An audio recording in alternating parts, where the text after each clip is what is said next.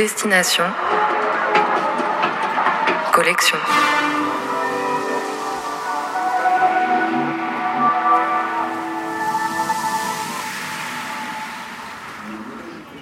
Chaque jour, au départ d'une gare parisienne, on prend le train pour visiter l'un des 23 fracs, les fonds régionaux d'art contemporain. Une échappée à travers un paysage, une région, une ville, à la découverte de ces espaces dédiés à l'art, leurs expositions et leurs collections. «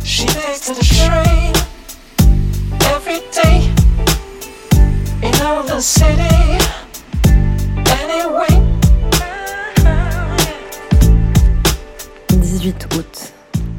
Paris, Montparnasse. On atteint maintenant Bordeaux en 2h01. Le tram longe la Garonne jusqu'au dock, quartier en pleine mutation. Parmi les hangars qui bordent les quais, le frac Aquitaine frappe par sa façade colorée.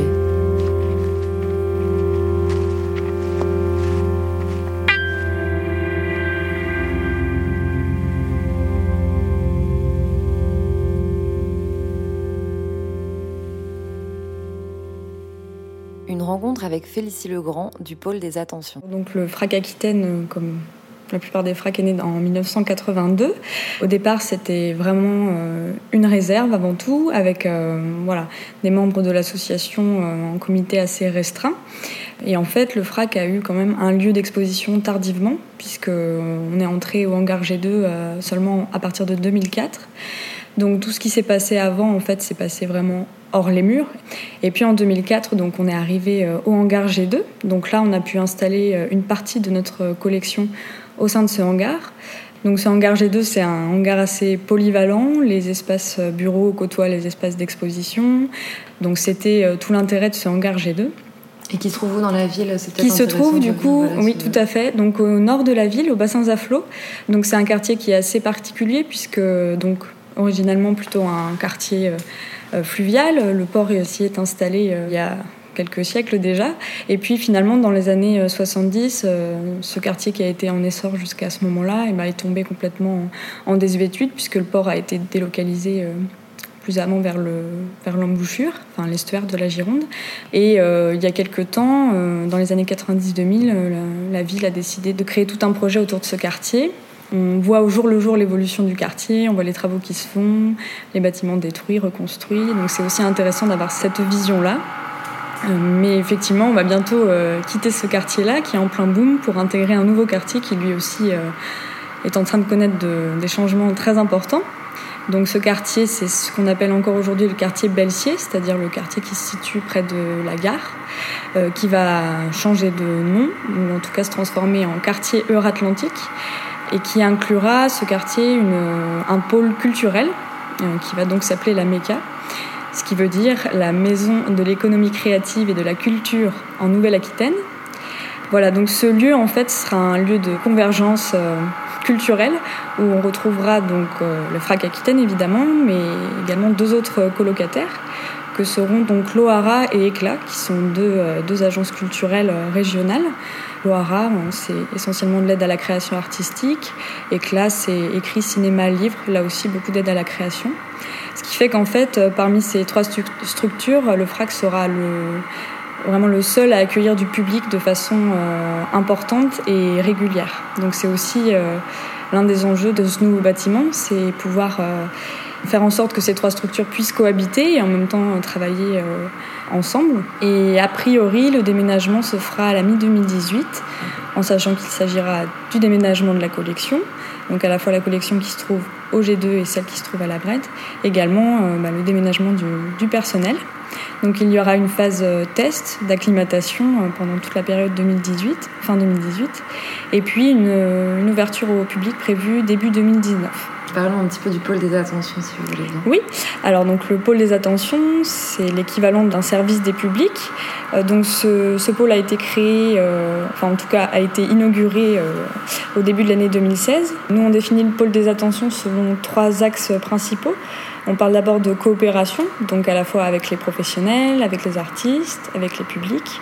Euh, donc ça peut passer par, euh, par exemple, des visites partagées. Donc ça, c'est un dispositif qu'on a mis en place euh, récemment, qui se déroule essentiellement au hangar G2. Le principe, c'est vraiment d'être dans un temps d'échange autour des œuvres, que ce soit pas seulement de la médiation descendante, comme on peut le dire, mais qu'il y ait vraiment un, un, lien qui se crée, que le médiateur parte en fait du bah, du ressenti et euh, de toutes les expériences des visiteurs pour parler des œuvres et apporter évidemment aussi un savoir sur l'œuvre et sur l'art contemporain de façon plus générale. Euh, on peut aussi parler de nomadisme. Donc, on, évidemment, on a à cœur de développer des, des, dispositifs qui puissent être adaptables voilà, et qui puissent euh, être diffusés sur l'ensemble de la région.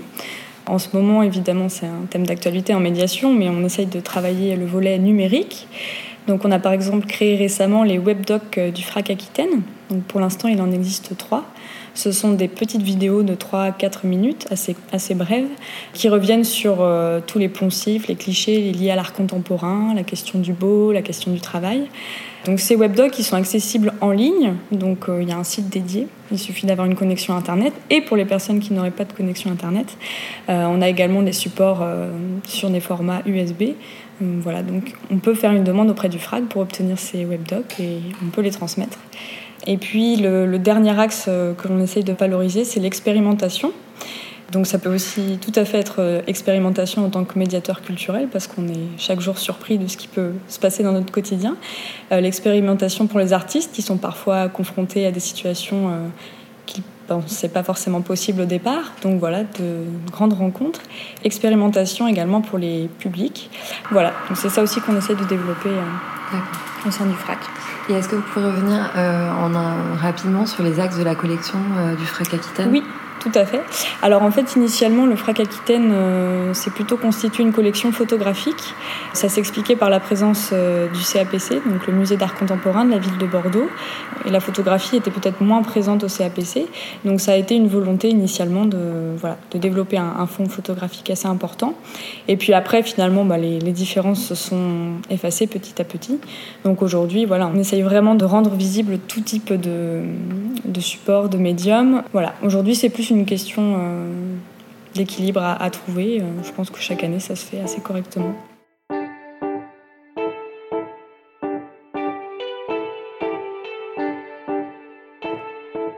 Euh, maintenant, parlons peut-être des Mondes Aquatiques 2, cette dernière exposition, qui est donc le deuxième volet d'un projet que vous avez fait en collaboration avec le Centre international d'art et du paysage de l'île de Vassivière. Mhm.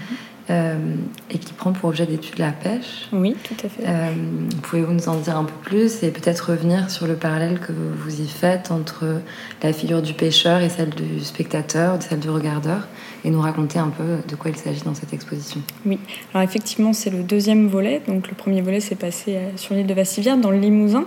Je pense que l'idée c'était de surprendre pour cette dernière exposition, parce que c'est vrai que la pêche, c'est pas forcément la première pratique qu'on associe à l'art contemporain. Et pourtant, euh, quand on visite l'exposition, on se rend compte que ça rentre vraiment en, résonance, donc c'est ça qui est aussi assez intéressant. Effectivement, c'est une pratique qui se rapproche de la pratique du visiteur, dans le sens où ça demande beaucoup d'observation. Euh, moi, j'aime bien dire que le pêcheur, euh, lui, il ne voit que la surface de l'eau et en fait, il essaie de se projeter sous la surface, essayer de comprendre ce qui s'y passe. et pour le regardeur, moi, je pense que c'est un peu la même chose, c'est-à-dire qu'on voit quelque chose en surface. Et ce qui est intéressant, c'est justement d'essayer de comprendre ce qui peut se cacher sous la surface. Et donc, c'est une exposition qui sont, c'est des œuvres de la collection? Pas que. Il y a effectivement des œuvres de notre collection. On a également euh, effectué des prêts auprès euh, d'autres fracs. On a également fait des prêts euh, auprès de galeries privées. Et puis, on a également passé quatre commandes pour cette exposition. Et donc, ces quatre œuvres-là vont ensuite intégrer notre collection. Donc, c'est aussi une façon directe de faire vivre à ces artistes du territoire.